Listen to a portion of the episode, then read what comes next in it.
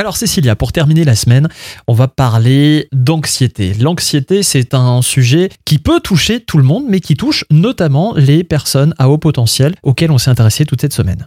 L'anxiété, c'est quoi? C'est un état mental de trouble et d'agitation accompagné de malaise physique. Souvent, c'est relié à euh, une inquiétude pour anticiper des choses négatives.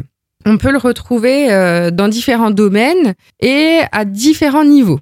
C'est-à-dire que l'enfant qui est anxieux, il peut être anxieux parce que il se sent pas bien dans son corps, il n'arrive pas forcément à déterminer d'où ça vient cette angoisse. Mhm. Et ce qui va être complexe en fait, c'est à un moment donné d'arriver à se positionner et à comprendre d'où vient cette angoisse. Et surtout, ce qui va être important pour ces enfants, c'est d'arriver à travailler sur cette angoisse et sur ces malaises, soit par un suivi thérapeutique.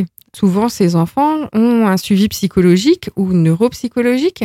Donc ça, ça va être intéressant au niveau psychologique, mais aussi à travers, comme on en a déjà parlé, des groupes d'habilité sociale qui vont leur permettre de travailler justement sur certaines angoisses qui pour eux sont des montagnes et qui en fait euh, sont des, Des petits collines. moustiques.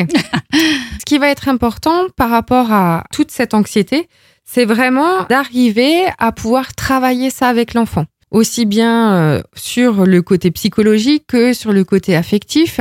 Et tout ça, ça va se faire en lien avec euh, les parents, avec l'environnement dans lequel il est, l'école, le collège.